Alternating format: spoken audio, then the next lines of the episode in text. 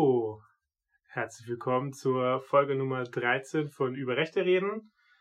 Das ist mal wieder, wir haben jetzt vier Wahlfolgen gehabt und jetzt kommt mal wieder eine Nachrichtenfolge, wobei wir auch hier viel über die Wahl sprechen werden. Muss man ein bisschen äh, rekapitulieren. Ergebnisse einordnen. Genau. Johannes ist auch wieder dabei. Ja, Hallo. mal was Neues. Genau. Dachten wir uns. Und ich bin auch dabei. Julian, mein Name.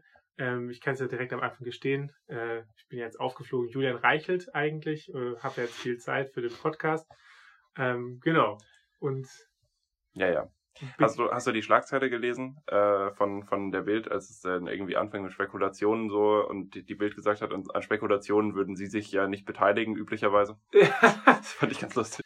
Und ähm, wir starten aber direkt mit den Nachrichten, ähm, weil wir sind ja nicht die Bildzeitung, deshalb haben wir auch äh, ordentliche Nachrichten. Äh, was wir haben ja länger jetzt nicht mehr über die AfD gequatscht und es ist ein bisschen was passiert. Äh, letztes Wochenende hat die AfD in Berlin einen neuen äh, Landesvorstand gewählt. Die hatten jetzt anderthalb Jahre lang einen Notvorstand, der vom stellvertretenden Parteivorsitzenden geführt wurde, Nikolaus Fest. Der hat aber gesagt, dass jetzt keine Lust mehr hat, Notvorstand zu sein. Das mussten sie neu wählen. Und eigentlich war die Idee, dass der ähm, Fraktionsvorsitzende Georg Pasterski und Beatrix von Storch, dass die sozusagen eine Doppelspitze machen. Das war ihr Plan.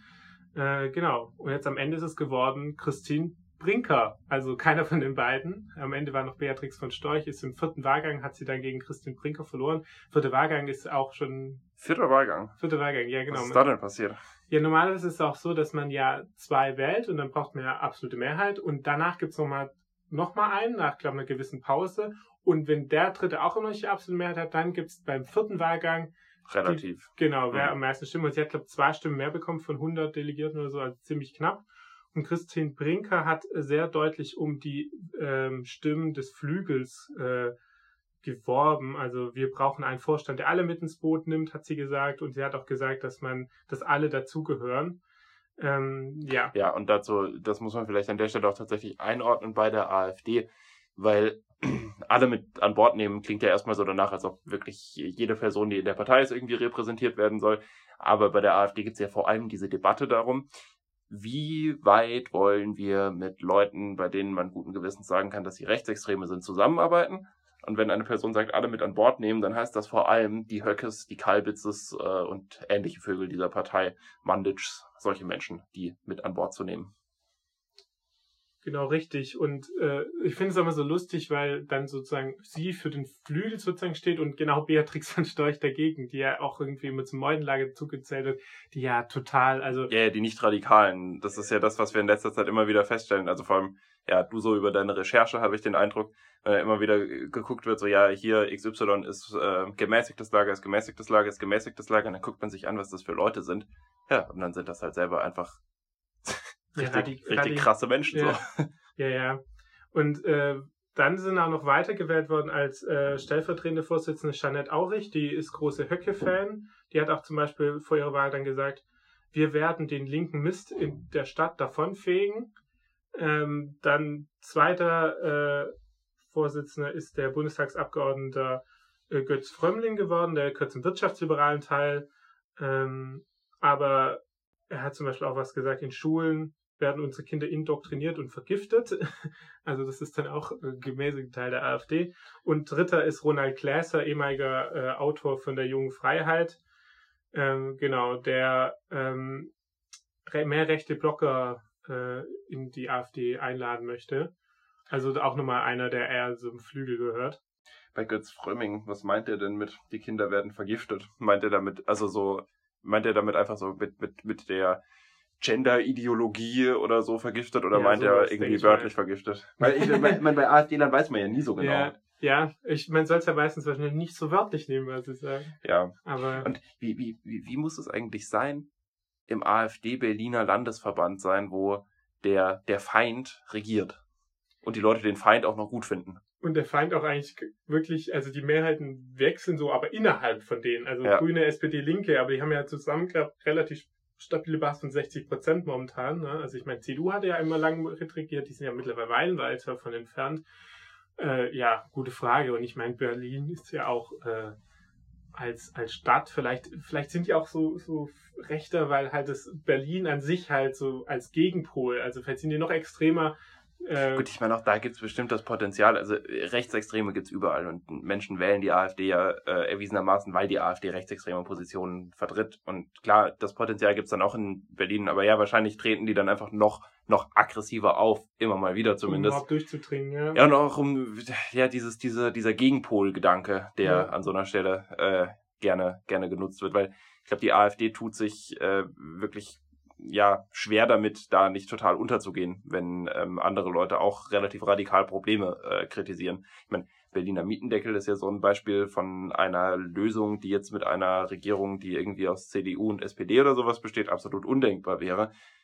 Gut, es wird spannend sein zu verfolgen, wie das Bundesverfassungsgericht das ganze Thema sieht. Ja, und äh, Berlin wird ja dieses Jahr gewählt. Abgeordnetenhauswahlen sind ja auch, oh, ich, ich hoffe, es liegt es nicht daneben, ich glaube, wir werden parallel zur Bundestagswahl. Ich glaube auch, ja. Ich bin mal auch, ich glaube sogar ja Thüringen, Mecklenburg-Vorpommern ist ja auch alles parallel. Da bin ich ja mal gespannt mit unserer Vorbereitung auf diese Wahl. Das, äh, das wird auf jeden ja Fall. ich schreibe einen Monat vorher auch noch Examen. Ja, nee, mal gucken. Da muss man rechtzeitig damit anfangen, aber äh, wir werden auf jeden Fall auch zu den einzelnen Landtagswahlen was machen. Es äh, hat uns auf jeden Fall auch Spaß gemacht. Ja, war, Ähm, war, war spannend. Ähm, auch also- wenn AfD-Programme lesen, jetzt erstmal wieder gut ist bei mir. Aber jetzt mal ganz kurz, wir sprechen nachher noch über die Wahlen, die jetzt stattgefunden haben. Aber wenn das alles an einem Tag stattfindet, ne, dann wird ja immer gesagt, dieses Jahr finden so viele Landtagswahlen statt, aber eigentlich hat jetzt noch Sachsen-Anhalt im Juni Einfluss auf die Bundestagswahlen, die anderen finden ja eh nur parallel statt. Und da haben eher die Bundestagswahl Einfluss auf die Landtagswahlen. Ja, das habe ich mir, das habe ich mir tatsächlich auch schon gedacht. Und an der Stelle finde ich dann tatsächlich auch faszinierend, wie teilweise Wahltermine verschoben werden. Thüringen ist so ein Beispiel. Die hatten eigentlich mal ausgemacht, dass sie jetzt im Frühling wählen wollen. Da ist ja aber so, da wurde wegen Corona verschoben, weil ja Thüringen ja erst vor anderthalb Jahren gewählt haben und die können verschieben, die anderen nämlich nicht. Genau, aber in Thüringen, in Thüringen ist ja gerade wirklich eine Regierung an der Macht, die äh, de facto keine Mehrheit hat und wirklich nur operativ arbeitet. So, die, die machen keine Politik, die machen Verwaltung im Moment. Und das ist auch nicht gut für ein Bundesland, wenn dieser Zustand so lange aufrechterhalten wird. Klar, ja, Corona ist schon auch ein Grund, eine Wahl zu verschieben und das jetzt nicht irgendwann im Frühling stattfinden zu lassen. Verstehe ich. Andererseits jetzt, ähm, ja, es ist halt immer wieder das gleiche Spielchen. Man weiß es vorher nie so genau mit dem Timing, weil jetzt sind die Zahlen ja wieder am Steigen und das wird gegen Sommer wahrscheinlich eher schlechter aussehen, als es jetzt irgendwann im Februar ausgesehen hat. Kannst du vorher nicht wissen. Also, ja, doch, mit besserer Politik kannst du das schon, aber ist schwierig, das vorher so alles genau einzuschätzen. Okay, äh, fair enough. Aber da war es wohl auch tatsächlich so, dass Teile der, ähm, der Abgeordneten diese Verschiebung der Wahl deswegen forciert haben, weil man sich davon erhofft, dann vom Bundestagstrend zu profitieren. Also das war aus Kreisen der CDU und aus Kreisen der Grünen zu hören. Finde ich schwach, muss ich ehrlich sagen. ja, kann man Von beiden Parteien. auf jeden Fall. Ähm, genau. Aber äh, da sind wir gespannt, wie da die Wahlen ablaufen. Gehen wir weiter zur nächsten News. Ähm, Gewerkschaft der Polizei, die GDP, will aktive AfD-Mitglieder rauswerfen. Ähm, der äh, GDP-Vizechef Dietmar Schilf hat in einem Interview gesagt, ähm, dass die Partei verbindet sich mit rechtsextremen Gruppen bei den Corona-Demonstrationen. Ihre Abgeordneten laden Menschen im Bundestag ein, die dort andere Abgeordnete einschüchtern. Und das ist nicht mit Polizeiarbeit zu vereinen. Das ist auf jeden Fall ein sehr starkes Zeichen von der, von der GDP. Gerade, gerade angesichts der Tatsache, wir haben ja drüber gesprochen, über das Wahlprogramm von der AfD und in Baden-Württemberg, das war ja eine dermaßen eine Schleimattacke auf die Polizei. Gerade im Zeichen von, von dieser Zeit sozusagen, sich dann als Polizeigewerkschaft hinzustellen und zu sagen, nein, ist es nicht vereinbar, in der AfD unterwegs zu sein und sich bei uns zu engagieren. Ja, ist äh, auf jeden Fall eine klare Kante, freut mich. Genau, es gab jetzt schon ein bisschen, äh, ja, nicht Gegenwind, aber zum Beispiel von der GDP Brandenburg, die gemeint haben, das ist jetzt nicht so einfach äh, rechtlich zu machen. Äh, wobei ich denke, äh, eine Gewerkschaft kann ihre Mitglieder haben ja auch eine gewisse äh, Freiheit, das auszusuchen, gerade wenn die AfD dann vom Verfassungsschutz beobachtet wird. Ähm, im, in gewissen Bundesländern findet es ja schon statt, wird ja auch die Gewerkschaft diese Freiheit haben, ähm, gerade aktive Mitglieder dann auszuschließen. Und äh, vielleicht zum Thema äh, Polizeigewerkschaften, da sprechen wir aber nicht oft drüber, da kann man ein bisschen ausführlich jetzt mal sprechen. Man hört ja bei Polizeigewerkschaften, an welche Person denkst du da immer? Zieh lieber eine Line Zement, als down zu sein mit Rainer Bent, habe ich da immer im Kopf. Richtig, Rainer Wendt ist ja so ein, so ein ultra-rechter Scharfmacher, ähm, der oft da irgendwie in Talkshows sitzt und irgendwie mal Stimmung macht. Ähm, Also das hat auch nichts mehr mit Gewerkschaftsarbeit zu tun, sondern er ist irgendwie so ein politischer, also der missbraucht das ein bisschen. Er versteht seine Arbeit als Gewerkschaft irgendwie so ein bisschen dahingehend, dass er vor allem äh, das Linke an sich kritisieren muss und äh, dass er da quasi den, der, das große Feindbild ausruft und äh, ja versucht die, die Gesellschaft gegen Linke aufzubringen. Das scheint irgendwie seine sein Verständnis von Gewerkschaftsarbeit für die Polizei zu sein. Vielleicht weil Linke ab und zu demonstrieren gehen und das der Polizei Ärger macht und ähm, Arbeit macht und er da keine Lust drauf hat, whatever. Genau. Aber da habe ich nämlich äh, recherchiert und habe gedacht, hey, macht, wird der Rainer Wendt das machen? Aber er ist von einer anderen Gewerkschaft Vorsitzender, nämlich von der DPOLG, also ähm, der Deut äh, Deutsche Polizeigewerkschaft, also einer anderen. Und ich habe mal, ich habe einen Kumpel, der ist Polizist, habe ich mal gefragt, was ist denn der Unterschied zwischen der GDP und der DPOLG? Und eigentlich gibt es jetzt nicht so große Unterschiede. Die DPG ist in Deutschland schon die mit Abstand größere. Äh, Gerade in Baden-Württemberg ist aber auch so, dass es da regionale Unterschiede gibt und Polizisten das eigentlich aussuchen, welche die regionalen Vertreter vor Ort, also in deiner Dienststelle, die Vertreter dort dich äh, einfach besser sind. Ne? Also die vertreten dich dann, wenn du eine, glaub, eine Rechtsaufsichtsbeschwerde bekommst oder, äh, oder solche Sachen, die äh, da geht es auch um Versicherungen und die werden versuchen gerade junge Polizisten dann immer schon ihre Ausbildung mit Boni zu bekommen und äh, die kriegen aber immer ganz viel Geschenke von den Gewerkschaften und die entscheiden sich dann irgendwie für eine von den beiden. Ähm, genau, aber man wechselt normalerweise kann man auch, wenn man die Dienststelle wechselt, schaut man einfach, wer ist da gerade der Beste vor Ort und äh, sucht sich dann die Gewerkschaft aus. Also ich glaube nämlich, dass die meisten gar nicht mitbekommen, was so Rainer Wendt da oben treibt. Der hat nämlich auch so Verfahren noch am Laufen mit, äh, dass er noch Geld bekommen hat als Polizist, obwohl er gar nicht mehr gearbeitet hat und sitzt dann in irgendwelchen Beraterfirmen, die er noch berät, neben tätig. Also auch so total ähm, dubios seine ganzen Geschäfte. Aber aber er wurde wiedergewählt. Er wurde wiedergewählt. Als Vorsitzender, und zwar nicht vor allzu langer Zeit. 188 äh, von 331 Delegierte haben für ihn gestimmt. Ja, aber dann vielleicht kommt er jetzt langsam mal ein Zuzwang, wenn die DPG sagt, äh, oder GTP, so rum, GTP sagt, hey, wir wollen keine AfD haben, vielleicht äh, DPG, kann man schon sagen, ja, was ist mit euch, ne? Da bin mal gespannt, was Rainer Wendt dazu sagt. Ja, das könnte spannend werden. Falls was kommt, halten wir euch auf dem Laufenden. So, dann zur letzten News äh, heute. Alice Weidel reist nach Russland mit AfD-Kollegen. Äh, Tino Kropalla war, glaube ich, letztes Jahr im Dezember noch in Russland und hat äh, mit Lavrov die, äh, die neuen Aus Beziehungen zwischen Deutschland und Russland verbessern wollen. Mit welchem Mandat eigentlich? Mit welchem Mandat fliegen irgendwelche AfDlerInnen nach Russland und quatschen mit denen? Gerade von, von wegen irgendwie Beziehungen verbessern und sonst was. Das ist eine Splitter-Oppositionspartei. So. Also klar, die, die haben irgendwie da 10% und in manchen Landesparlamenten 20% äh, ich will das nicht marginalisieren, aber wie kann man sich eigentlich ein außenpolitisches Mandat herausnehmen in so einer Situation? Und für Deutschland irgendwas zu repräsentieren. Es gibt ja so Deutsch, äh, es gibt ja so Parlamentariergruppen, die dann hinreißen, also von allen Parteien zusammen hin, die dann auch sich mit Parlamentarier vom anderen Land treffen, das macht ja alles Sinn, aber eine Partei von sich aus als Partei äh, wohin zu fliegen, ist natürlich absolut. Wo, wobei das, was die Abgeordneten da machen, manchmal auch ein bisschen Spaßreisen sind. Ja, also ich weiß nicht, ob du dich dran erinnerst. Ähm, okay, hat jetzt mit der AfD nicht so viel zu tun, ist aber vielleicht trotzdem eine lustige Story. Äh, aber es gab, gab so eine Geschichte, da ähm, ist eine Bundestagsdelegation nach Kalifornien geflogen und dann äh, ist es üblicherweise so, die Konsulate, äh, also Auswärtiges Amt quasi, die, die Stellen der deutschen Behörden dort, äh, die organisieren das immer ein bisschen für die, die organisieren immer Termine, damit das auch irgendwie, ja, einen offiziellen Rahmen hat. Die mussten quasi alle Termine absagen, weil die wollten lieber Sightseeing machen die äh, Bundestagsabgeordneten, die dort waren. Und dann hat sich ein SPDler, ähm, wenn ich es richtig im Kopf habe, noch am Ende vom Konsul persönlich zum Flughafen fahren lassen, weil er gesagt hat, sein Englisch würde nicht ausreichen, um sich alleine zu verständigen. Sein Englisch hat dann aber noch ausgereicht, damit er sein Business-Class-Ticket in ein First-Class-Ticket umtauschen konnte. Also diese Bundestagsabgeordnetenreisen sind wohl auch eher ja, Spaß mit Steuergeldern als so wahnsinnig sinnvoll und notwendig. Müsste der Bundestag nicht bezahlen, in meinen Augen. Ja, auf jeden Fall. Gerade ähm, man könnte es ja auch mit einer, wenn es keine Sinnhaftigkeit, also die bekommen ja genug Geld, um das selber zu finanzieren. Eben. So teuer ist ja, es nicht. Eben. Zumindest mal die Flüge. Und äh, ja, genau, aber die AfD waren, waren da zu dritt dort. Mit dabei war noch Peter Bistron, über den haben wir auch mal gesprochen. Ähm, der ist ja irgendwie Obmann des Auswärtigen Ausschusses.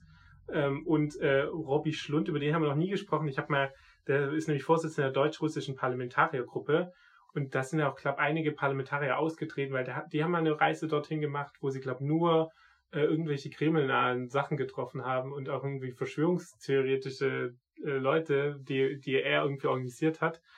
Und äh, genau, Robbie Schlund, äh, auch auf jeden Fall auch eine sehr spannende Person. Ich weiß gar nicht, ob wir, wir haben nicht über den gesprochen. Wir haben in der ersten Folge über Gera gesprochen, Mhm. damals. Und der kommt nämlich auch aus Gera, aus Okay. auch diese Ecke. Und der hat irgendwie, ich glaube, auch Heilpraktiker. Ja, und äh, genau, und die waren dort und die haben dann auch zum Beispiel die, die Impffabrik, äh, wo Sputnik 5 äh, entwickelt wird, haben sie besucht und die haben ja, ich glaube, davor haben sie auch gesagt, sie wollen mit Russland verhandeln, damit Deutschland auch Impfstoff bekommt. Wie gesagt, mit welchem Mandat? A. Ähm, und B, weiß nicht, Russland hat jetzt nicht so unendlich viel Impfstoff. Also der ist ja schon lange zugelassen, der Impfstoff in Russland. Aber in Russland werden relativ wenig Leute geimpft, weil das mit der Produktion alles nicht so funktioniert. Ja, und äh, das, das dann, also ich meine, die, die machen das ja eher so aus, sich in der Welt so äh, nicht beliebt zu machen, aber dass man halt das dann an andere Länder gibt, bevor man die eigene Bevölkerung auch irgendwie impft. Äh, aber dass, dass, dass die AfD auf die Idee kommt. Und ich weiß auch gar nicht, ob das so gut ankommt. Also ich frage mich, ob das der, der Mega-Clou ist, da Meidel dahin zu fliegen und sich um Sputnik 5 kümmert, weil erstens bringt das ja nichts. Also es wird ja, sie wird ja nicht mit einer Packung Sputnik 5 zurückfliegen. Äh, ich weiß nicht, vielleicht wollten sie sich selber vor Ort impfen lassen, keine Ahnung. Aber ist ja nicht so, dass die AfD-Wähler oder die Basis da irgendwie sagt, ja, richtig geil. Also erstens sind die eher extrem impfskeptisch, äh, gut äh, freundlich gesagt. Und äh, ich glaube auch nicht, dass jetzt per se alle mit Russland, äh, Russland so cool finden. Also Ja, also weiß nicht, vielleicht bei der AfD ist, also da ist die, der Durchschnitt von denen, die Russland ziemlich cool finden, bestimmt extrem hoch im Vergleich zu sonst, aber so allgemein ist es jetzt vielleicht nicht unbedingt das, was wirklich hilft, wenn man sich so mittig positionieren will und zeigen will, dass man, ja, keine Ahnung, in der Lage ist, alle Menschen in Deutschland zu vertreten. Sieht übrigens auch äh, der Herr Meuthen so, der hat die Frau Weidel ganz schön kritisiert dafür, aber dazu kommen wir später nochmal. Und das war's jetzt mal mit den News, ein bisschen kürzer. Äh, und wir machen weiter mit unserer äh, Top-Kategorie AfDler der Woche. Und äh, es ging ja jetzt hoch her die letzten Wochen mit äh, hier CDU-Lern, die äh, ordentlich hier noch ein Leben verdienen. Genau, Und, das C steht für korrupt. genau, und äh, haben wir uns mal gedacht, ähm, dann gab es eine Auflistung mit, äh, wie viel verdienen die nebenher. Und es gibt einen AfDler, der auch über diese 250.000 im Jahr verdient. Das ist ja sozusagen die, das sind die Top-Verdiener. Und da sind vor allem CDUler und FDPler dabei. Aber ein AfDler, über den sprechen wir. Das ist der AfDler der Woche. Enrico Komning. Geboren 1968 in Stralsund, äh, ist Politiker äh, vom Landesverband Mecklenburg-Vorpommern, sitzt auch seit 2017 im Bundestag und äh, hat auf jeden Fall eine spannende Karriere, nämlich er hat äh, genau ist in der DDR aufgewachsen und war noch ab 89 in einer ähm, oder hat seinen Wehrdienst bei der NVA gemacht, war aber aber in einer Abteilung der Stasi. Genau, also er war, äh, das kann man so sagen, fest angestellt bei der Stasi auf freiwilliger Basis, ja, im Jahr 89. Das ist, das ist tatsächlich gerade insofern immer lustig, als dass von AfD-Seiten so gerne dieses große Argument in Anführungszeichen gegen die Linkspartei kommt, so, oh ja, die Nachfolgerpartei der SED und das äh, sind ja alles Ex-Stasis und ich weiß nicht was. Ja. Lustig übrigens auch, wenn das von der CDU kommt, ähm, Thema Block-CDU. Genau, also das ist so ein bisschen, ja, aber genau, die haben in der DDR, waren sie sicherlich keine Widerstandskämpfer, wie sie sich dann gern äh, Genau, aufspielen. genau, die haben da schon auch alle brav mitgemacht in dem System, weil ja, es halt ein bisschen opportun notwendig war, da mitzumachen, wenn man in Anführungszeichen was werden wollte. Äh, ist jetzt aber nicht so gewesen, dass sie irgendwie schon immer die, die Bösen auf der anderen Seite kritisiert hätten, groß. So, und danach hat er dann noch äh, nach, ähm, äh, nach, oder nach der DDR, nach der Wiedervereinigung, hat er Jura studiert in Greifswald. Es war dann Mitglied oder ist Mitglied einer Greifswalder Burschenschaft, der Greifswalder Burschenschaft Rugia. Rat mal den Dachverband, Johannes. DB. DB, genau, Deutsche Burschenschaft haben wir ja bei der Wahl äh, zu Rheinland-Pfalz ganz viel gesprochen. Auch Dubravko Mandic ist ja Mitglied der DB. Und diese Burschenschaft Rugia wird ja sogar vom äh, La- Landesverfassungsschutz beobachtet. Und äh, das, äh, also er macht auch immer noch, hat immer noch Sachen davon gepostet. Ne? Also es ist jetzt nicht so, äh, der war da zwar in den 90ern, aber er hat immer noch eine Verbindung. Also bist ja eigentlich dein Leben lang Mitglied.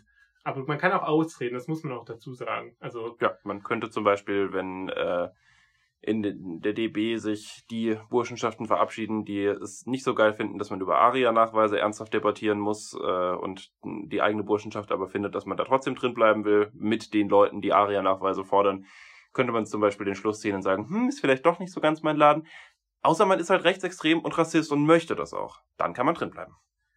Comning war 2000 äh, bis 2001 Mitglied der äh, Schill-Partei, Partei Rechtsstaatliche Offensive. Vielleicht sprechen wir mal über so alte rechte Parteien in Deutschland, die es nicht mehr gibt. Äh, Schill-Partei, das ist genau im Bezug, der war ja Vizebürgermeister in Hamburg. Mittlerweile häng, äh, ähm, latscht er durch jede Trash-TV-Sendung.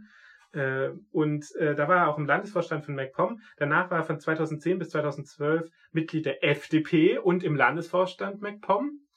Und äh, dann seit 2014 ist er in der, in der AfD.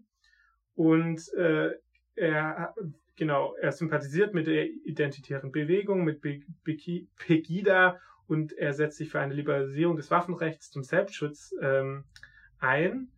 Und äh, was auf jeden Fall, also warum wir jetzt über ihn sprechen, der hat nämlich in den letzten drei Jahren, hat er nebenher noch 900.000 Euro verdient. Da denkst du mir, was, wie viel?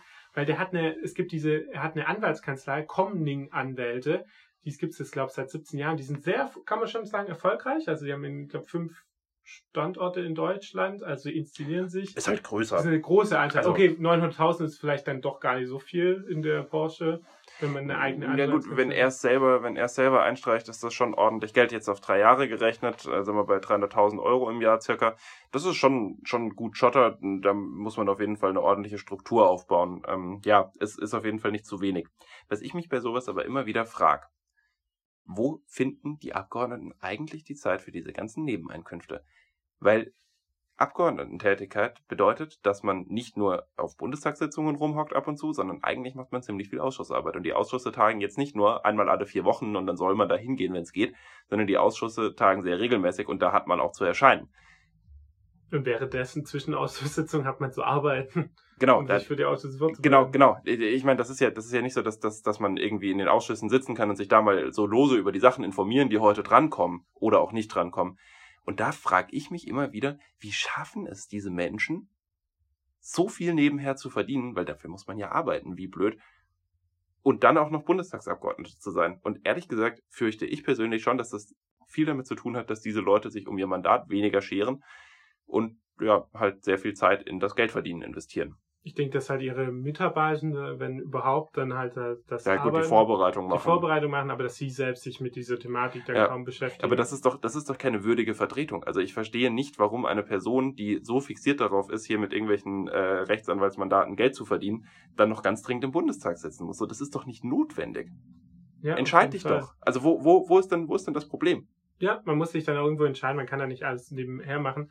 Und was ich bei dem halt so interessant finde, ist halt, wissen überhaupt die Klienten, dass er im Bundestag sitzt? Also diese kommenden Rechtsanwälte, das ist so, also was ich nur so auf Facebook geguckt habe, dann äh, die unterstützen ganz viele Sachen, die haben ein eigenes Box-Event, äh, äh, Trikotsponsor von einem Fußballverein, ähm, genau, diese, und die ist auch sehr, ist auch eine internationale, also haben, äh, Pol mit einer polnischen Kanzlei äh, ähm, eine Verbindung, wie heißt das, eine, eine Partnerschaft ja. mit einer türkischen Kanzlei und äh, wissen die eigentlich, dass ihr, ihr äh, Mitarbeiter, ihr Chef eigentlich und ihr Ko ähm, Kollege sozusagen Mitglied der AfD ist? Oder Wenn man sich so ein bisschen damit auseinandersetzt, dann müsste man, müsste man das eigentlich schon wissen. Ja, ich meine, wenn man ihn googelt, also, dann kommt man ja direkt ja auf äh, ihn und seinen Wikipedia-Artikel. Also. Ja, das ist, das ist richtig eben. Also das, das müsste dann eigentlich relativ schnell gehen.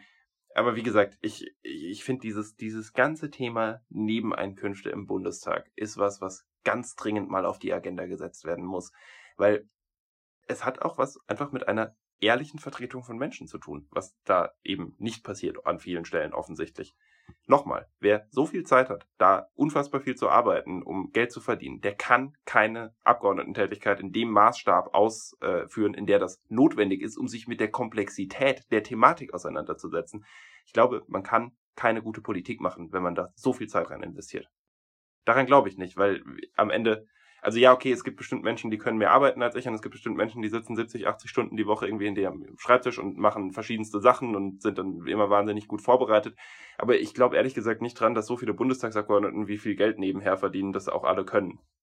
Glaube ich nicht. Es geht auch, so. Ich glaube, um, das geht ja auch um eine Einstellungssache bei dem Ganzen. Ich glaube auch, wenn dieser, gestern kam heraus, äh, CSU-Landtagsabgeordneter Sauter hat ja eine Million an Maskendeals verdient, ne?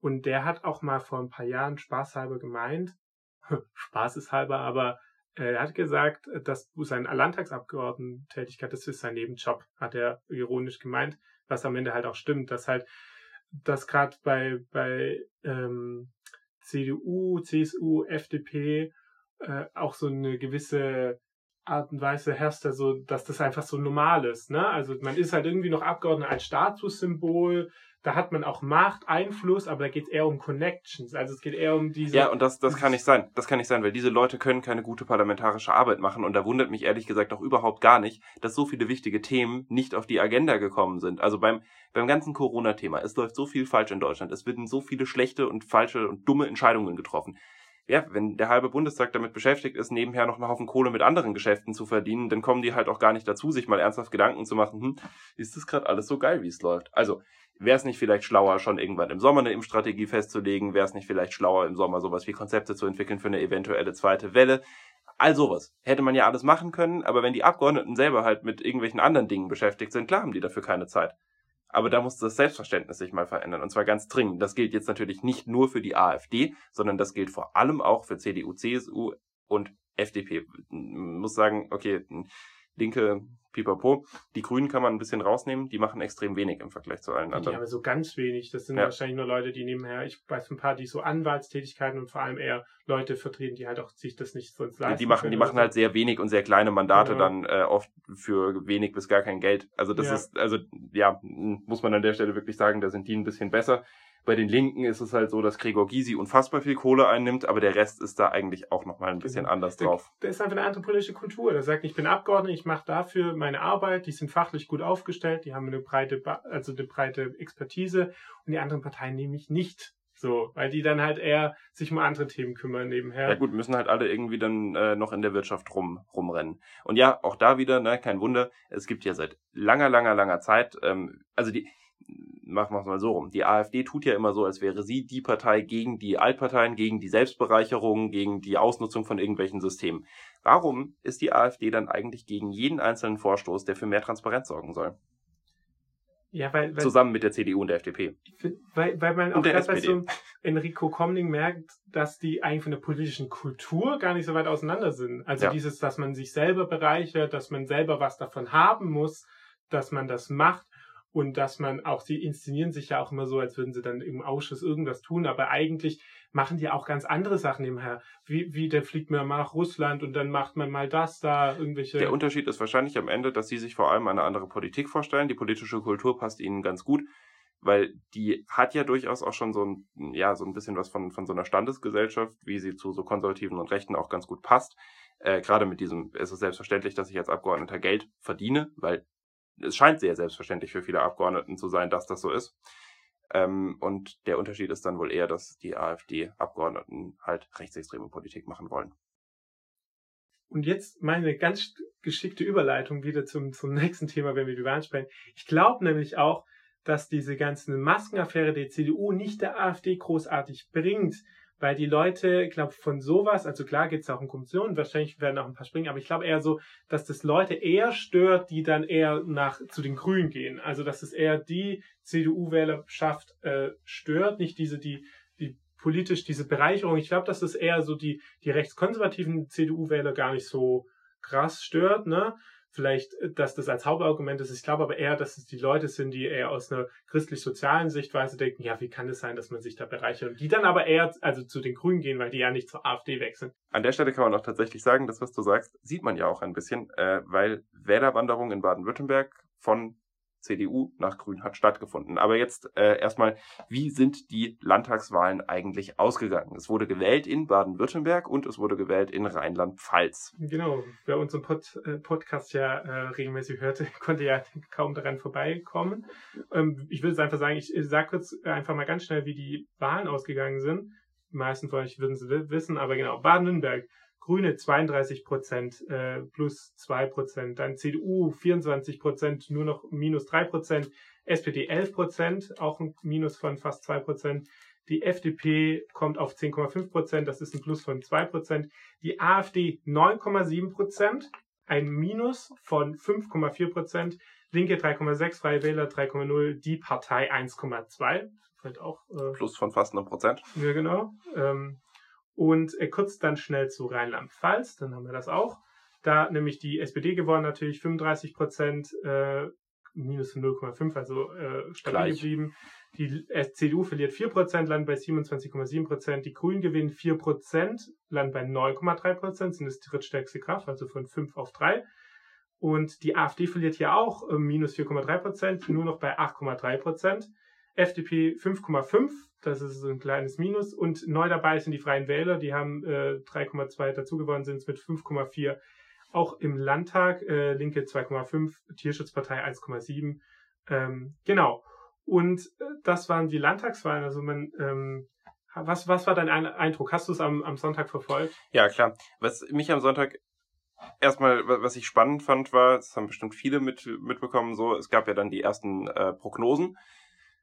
Und da war die AfD in beiden, äh, in beiden Wahlen zweistellig gelistet, in diesen Prognosen erstmal. Die waren ja bei 12 Prozent oder 13 in, in Ja, irgendwie äh, 12, 12 in Baden-Württemberg und 11 in Rheinland-Pfalz, glaube ich. Irgendwie, also so, sowas die Ecke rum. Ähm, das hat sich ganz schön verschoben. Das ist was, was mir ganz extrem aufgefallen ist. Was mir ansonsten in der kompletten Berichterstattung aufgefallen ist, ist, es wurde unfassbar viel darüber geredet, wie krass die CDU verloren hat. Die CDU sei die ganz klare Verliererin der Wahl und äh, da führt ja kein Weg dran vorbei. Aber jetzt mal ganz ehrlich, wirklich verloren hat diese Wahl ja mal, mal ganz krachend die AfD. Ähm, die haben sowohl in Rheinland-Pfalz als auch in Baden-Württemberg mehr verloren als die CDU, über die viel mehr gesprochen wurde, wurde in dem Kontext. Und dann muss man ja auch nochmal gucken, wie viel vom Gesamt, von den GesamtwählerInnen im Vergleich zum letzten Mal hat die AfD verloren. Und die AfD hat jeweils 35 Prozent der Wählerstimmen verloren, die sie bei der letzten Landtagswahl hatte. Das ist ganz schön krass. Das ist sau viel. Vergleichbar wäre es dann tatsächlich so damit, dass die äh, CDU ein Minus um 10 Prozent hat. Dann wären wir auf einem ähnlichen Niveau.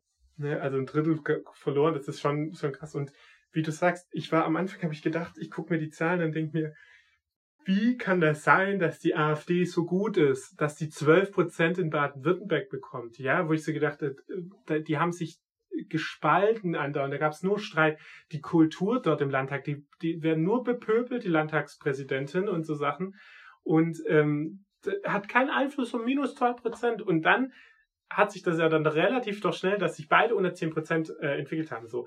Mir ist am liebsten, wenn die AfD gar nicht im Parlament sitzt, aber man muss schon sagen, äh, das passiert ja nicht von heute auf morgen jetzt, aber dass die unter 10% fallen in zwei Landtagen, wo sie eigentlich deut genug äh, deutlich drüber waren, ist schon ein gutes Signal eigentlich. Es hat, es hat auf jeden Fall eine Signalwirkung, weil, also ja, nochmal, die AfD kommt von 12,6% in Rheinland-Pfalz auf 8,3 und von äh, 15,1% auf 9,7 in Baden-Württemberg. Das ist echt ein Wort und da kann man wirklich sagen, die AfD ist die große Wahlverliererin und darüber können wir erstmal froh sein. Ja, 9,7 Prozent beziehungsweise 8,3 Prozent sind 9,7 beziehungsweise 8,3 Prozent zu viel. Das ist definitiv so.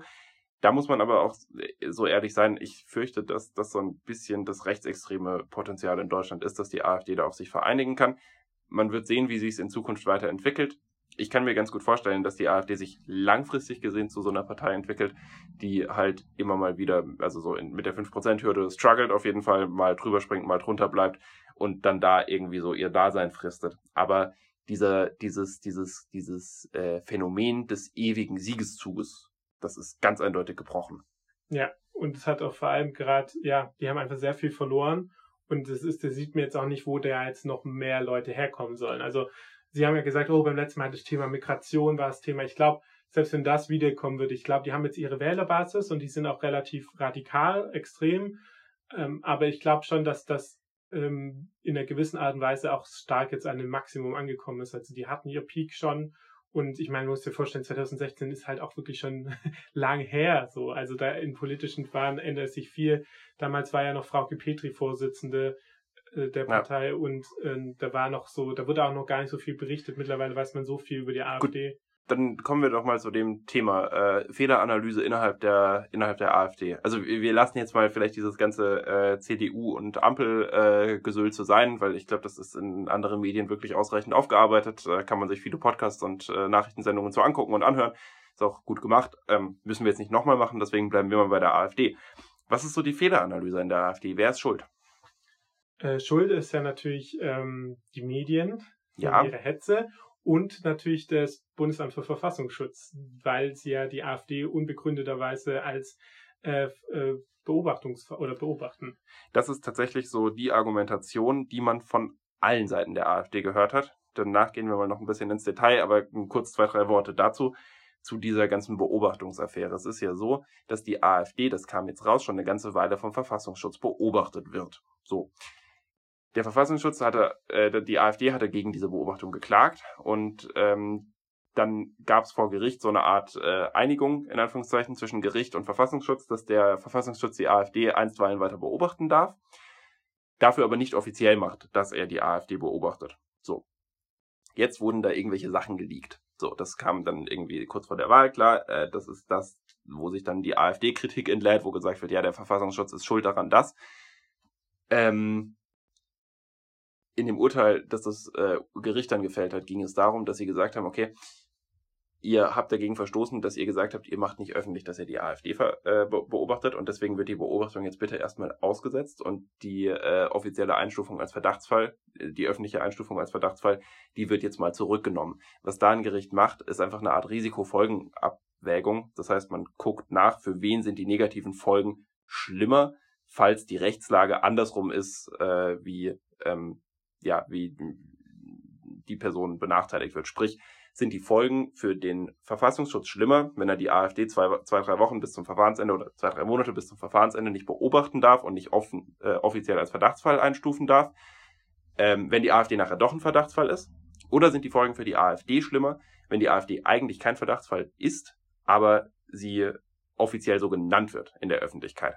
Und dass das erstmal so rum ausgeht, ist klar weil äh, das ist was, was bei vielen Leuten sehr negativ ankommt. Ich habe schon mal durchklingen lassen, ich sehe das alles ein bisschen kritisch mit diesem Thema. Ähm, wie wichtig nehmen die Leute das, was der Verfassungsschutz so macht oder auch nicht macht. Ich finde es auch grundsätzlich nicht in Ordnung, dass ein Verfassungsschutz überhaupt sich so in die politische Debatte einmischt und ich finde es auch grundsätzlich dämlich, dass immer so viel drauf gegeben wird, wen der Verfassungsschutz jetzt beobachtet oder auch nicht beobachtet, weil, also sorry, darauf kann man nicht so viel lassen. Ähm, aber gut, das machen wir mal an anderer Stelle mehr. So, das ist so die, die gemeinsame Fehleranalyse der AfD, der Verfassungsschutz ist schuld. Ähm, jetzt ist so die Frage, wie viel ist da dran?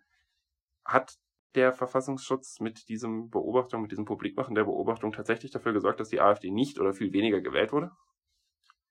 Ich, ich weiß es nicht, aber ich denke jetzt ehrlich gesagt, glaube ich es nicht so stark. Weil ich, das ist doch ein Thema, ähm, das, das doch schon länger rumschwirrt und es wird auch schon länger für Landesämter des Verfassungsschutzes beobachtet. Und ich glaube jetzt nicht, dass, also, dass dann irgendwelche Leute sagen, ey, ich hätte die AfD gewählt, aber jetzt werden sie beobachtet. Ich, äh, ja, ich glaube, manche Leute ist das schon, legen da Wert drauf, die so ein bisschen vielleicht, äh, ja, ähm, so Recht und Ordnung wichtig ist, so. Aber ich glaube auch, dass viele darf das nicht so als Argument sehen. Es ist eher so ein, das würde mich schon wundern, dass die Leute sagen, ja, eigentlich stimme ich inhaltlich komplett überein, aber wenn das vom Verfassungsschutz beobachtet wird, also die, die, die sozusagen die ganze Narrativ der AfD, dass das missbraucht wird, so von allem, aber dem da nicht zustimmen, sozusagen, ja, aber die arbeiten jetzt unabhängig und deswegen wähle ich die nicht. Das aus, dem, aus einer Wahl, ehrlich gesagt, ist ja auch geheim, ne? Ich kann die ja wählen, ohne dass ich mich äh, äh, irgendwie vom Verfassungsschutz selbst beobachten lasse. Also äh, wenn ich eine rechtsextreme Partei wähle, passiert mir persönlich ehrlich gesagt ja gar nichts. Ja, und äh, dazu dann vielleicht auch noch so ein kleiner Hinweis, äh, um das mal mit Zahlen, äh, also jetzt nicht mit Zahlen, sondern mit Tendenzen zu untermauern, weil die äh, Beobachtung vom Verfassungsschutz kam relativ kurz vor der Wahl raus. Zu dem Zeitpunkt hatten sehr, sehr, sehr, sehr, sehr viele Leute ihre Stimme bereits per Brief abgeschickt. 50 Prozent in Baden-Württemberg, 65 Prozent in Rheinland-Pfalz. Sprich, die wussten das zu dem Zeitpunkt gar nicht. So, die AfD hat an den Urnen, das hat man ja in den Prognosen und Hochrechnungen am Wahlabend gesehen, hat an den Urnen viel besser abgeschnitten als bei den Briefwahlen. Nach der eigenen Logik. Ich meine, ja klar, ähm, rechtere Menschen gehen wahrscheinlich seltener äh, machen seltener Briefwahlen, als dass sie zur Urne gehen. Das äh, ist was, was man schon auch so, denke ich, beschreiben kann. Das ist in den USA ja genau das gleiche Thema gewesen. Darüber haben wir auch schon mal gesprochen. Aber zumindest müsste es dann doch die Tendenz gegeben haben, dass sich die Ergebnisse nicht mehr so arg unterscheiden, wenn dieses Thema Verfassungsschutz das entscheidende Wahlthema gegen die AfD gewesen wäre. Deswegen muss ich ehrlich sagen, glaube ich da keinen Meter dran. Auch da nochmal der Verweis darauf, die Leute wählen die AfD nicht obwohl, sondern weil sie rechtsextrem ist. Die wissen, was sie tun. Das sind nicht irgendwelche verwirrten Leute, die keine Ahnung haben. Genau, aber jetzt vielleicht sprechen wir mal ein bisschen noch über die Schuldzuweisung intern. Ne? Ja. Also das ist so, weil, weil ich habe direkt ähm, äh, ging es ja dann los, Meuden, also Meuden, Weidel sind ja alles aus Baden-Württemberg auch, die dann sich sozusagen, ich glaube, also Meuden hat ja gesagt, dass Weidels äh, Ausflug nach Russland äh, Vielleicht nicht die beste Idee war für die Wahl. Ja, hat er so gesagt. So, ja, mu muss das wirklich sein. Ja, Tino Kropala hat es ein bisschen anders gemacht. Ähm, der meinte, ja, es liegt äh, daran, dass wir die Inhalte nicht mit Personen verbinden konnten. Und wer war denn so aufgestellt als Person? Also welchem Lager werden die zugeordnet? Tja, also ähm, ganz unterschiedlich, eigentlich den gemäßigen, aber eigentlich meiner Meinung nach können die eher auch zum Völkischen. Ja, aber sie werden dem, sie werden dem Meutenlager zugerechnet. Ja. Deswegen Tino recht. als. Co-Vorsitzender greift er dann wiederum Meuthen an und Genau. sagt, Meutenlager ist schuld daran, dass wir, dass wir eine Schlappe kassiert haben. Man muss ja auch sagen, selbst, also, dass Gögel in Baden-Württemberg und Frisch in Rheinland-Pfalz auch extrem uncharismatisch sind, selbst für AfD-Politiker. Kennt ja auch kein Mensch, die beiden. Genau. und Weil Meuthen kennt man, eine Weidel kennt man, ne, das, das sind ja schon andere, Und- andere Namen. Und die sind auch dermaßen, also die sind ja auch jetzt nicht mehr die Jüngsten und die sind auch sehr, wenn sie sprechen, also man schläft ja dabei ein. Also Sehr bieder. wieder, genau. Und äh, ja, im Fachen jetzt selbst in einem wahrscheinlich auch niemand, wo ihr sagt, okay, ich gehe jetzt doch wählen, weil ihr mich überzeugt habt.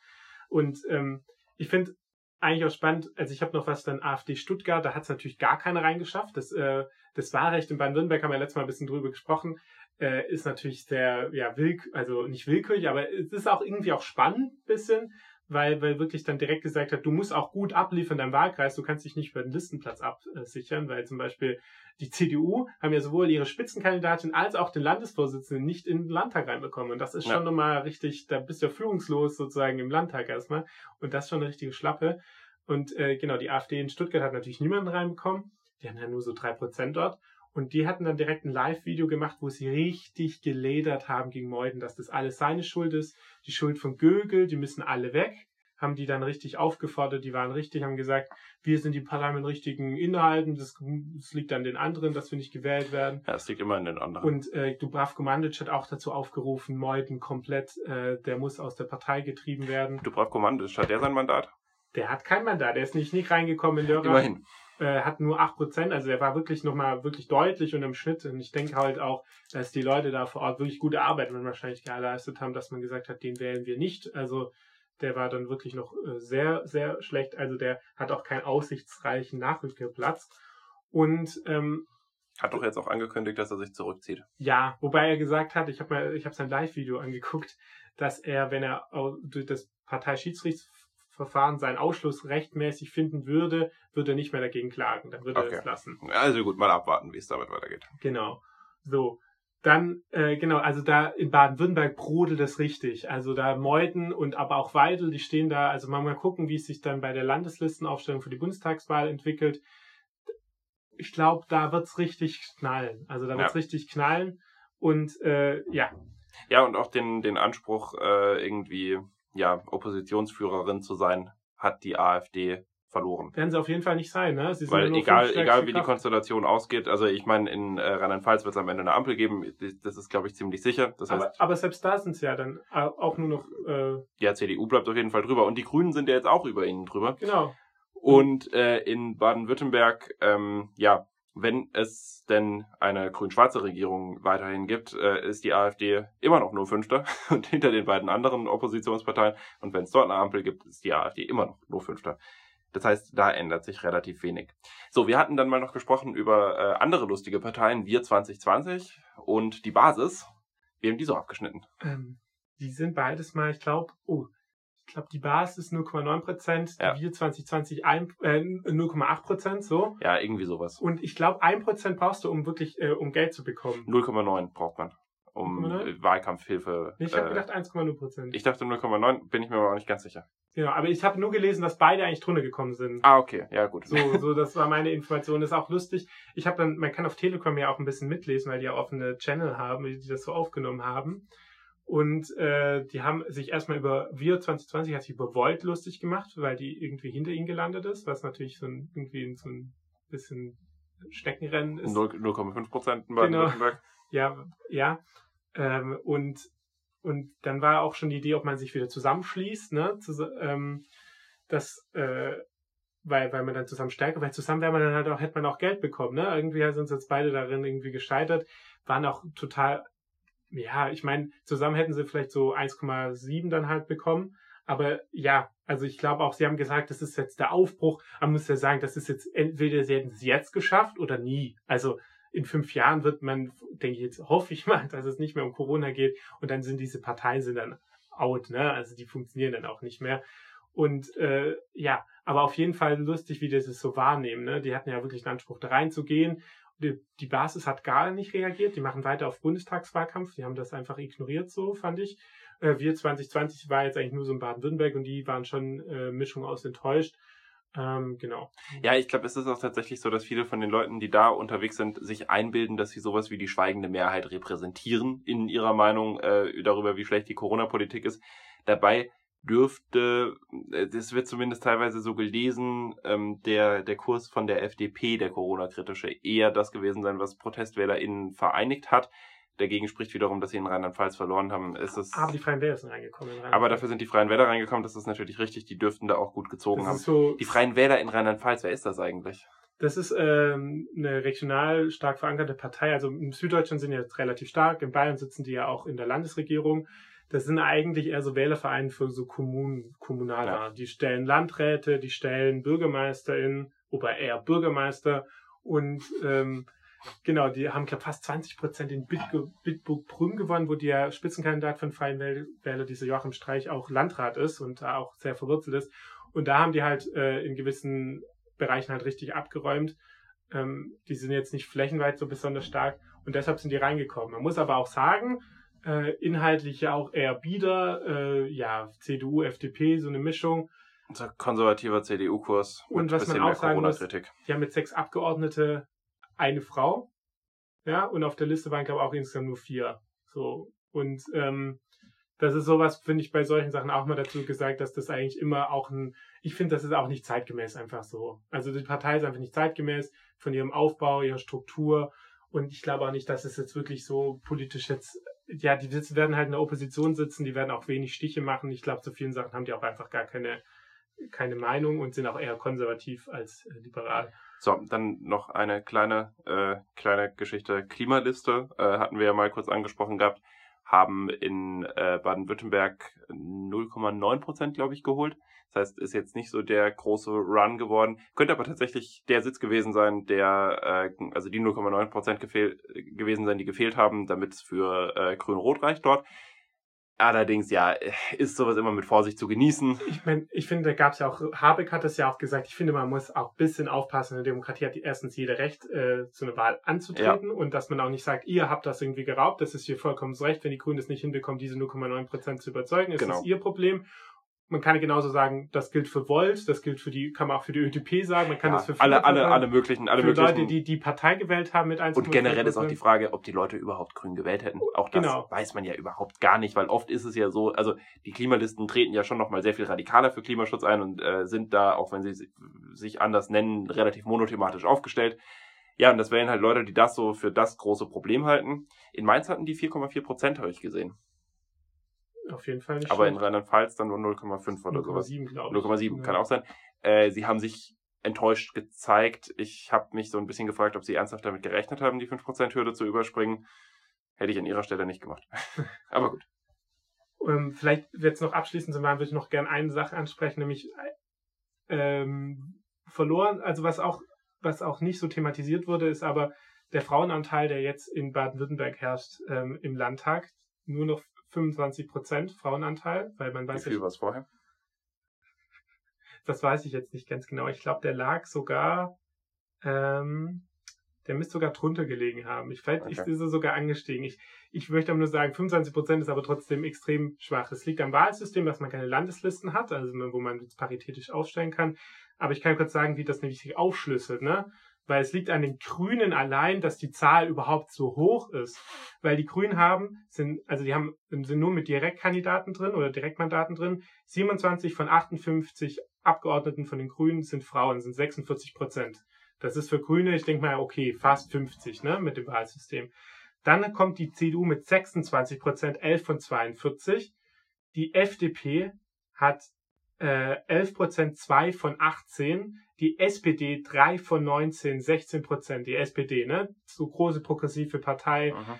und äh, AfD 1 von 17, 6 Prozent. Ja. Und ich glaube halt auch, klar ist das schwierig, wenn du keine paritätischen Listen stellst, das zu kalkulieren. Muss aber auch wirklich mal sagen, die FDP, äh, die SPD hat letztes Mal zwei von 19, also jetzt einen mit dazu gewonnen. Aber es liegt auch daran, wen stelle ich in welchen Wahlkreis richtig, auf. richtig. Und die Grünen haben es ja offensichtlich hinbekommen, fast an die 50 zu hinzukommen. Und da muss man schon sagen, die SPD offensichtlich ist ihnen das Thema dann doch nicht so wichtig, dass sie sich darum kümmern. Weil dann muss man halt auch in den. Zumindest setzen sich dort dann halt am Ende nicht die Frauen durch, beziehungsweise es wird scheinbar, es, es scheint keine Strategie zu geben, um sich äh, dem Thema mal ein bisschen anzunähern und diese Männerwahlvereine da äh, aufzulösen. Also das, das klingt dann doch ein bisschen durch an der Stelle. Und deshalb ist halt auch, ähm, das ist ein Thema, was, finde ich, selten thematisiert wird und deshalb wollte ich hier auch nochmal ansprechen. So, ich glaube, das war's mit der Wahl jetzt mal. Wir sind ähm, mal gespannt, äh, wie die nächsten Wahlen laufen und wie sich das alles entwickelt. Ja, ob es jetzt in Deutschland anfängt zu ampeln, who knows? Genau, und äh, wie das weitergeht mit der CDU. Und äh, ja, das war's mit der Wahlsendung. Ich glaube, nächstes Mal dann sprechen wir mal nicht mehr über die Wahlen, sondern wir haben eigentlich fast fünf Sendungen nur über Landtagswahlen, Bavü und RLP gesprochen. Ähm, genau. So, dann kommt noch zum Medientipp am Ende. Ähm, äh, ich möchte euch einen Podcast empfehlen, der heißt Über die Recht Rechten hören. Das ist ein Podcast ähm, aus Kassel. Ähm, es gibt vom, vom, es gibt ein Kasseler äh, Bildungs- und Kulturfestival, das heißt nach dem Rechten Sehen. Und da sozusagen gibt es den Podcast über die Rechten Hören. Die sprechen auch vor allem auch viele Themen zum Thema Kassel und Hessen. Aber es ist auf jeden Fall sehr spannend, da reinzuhören. Ähm, die sind da ein bisschen, finde ich ja interessant, so rechte Strukturen äh, eher regionale anzuschauen, weil wir gucken ja, wir beide gucken ja eher so bundesweit, landesweit. Ähm, auf jeden Fall sehr, sehr lohnenswert, auch sehr gut gemacht und auf jeden Fall ein sehr, sehr gutes Projekt, das ich nur empfehlen kann. Äh, viel Spaß, äh, das zu hören. So, dann verabschieden wir euch auch. Äh, schön, dass ihr zugehört habt. Wir hoffentlich hören wir uns bald wieder. Könnt uns jederzeit schreiben, wenn ihr irgendwelche Ideen habt, was wir mal ansprechen sollten. Und noch ein kleiner Hinweis, auch wenn die Wahlen vorbei sind, lohnt sich durchaus noch in die Podcasts von den Wahlen reinzuhören, weil wir da viel über AfD äh, Programme und Personen sprechen und man da relativ viel lernt, finde ich. Also ich persönlich habe viel gelernt, als wir die Podcasts aufgenommen und vorbereitet haben. Genau, und außerdem muss man sich auch wissen, mit welchen Leuten man in den nächsten fünf Jahren zu tun hat dort. Genau.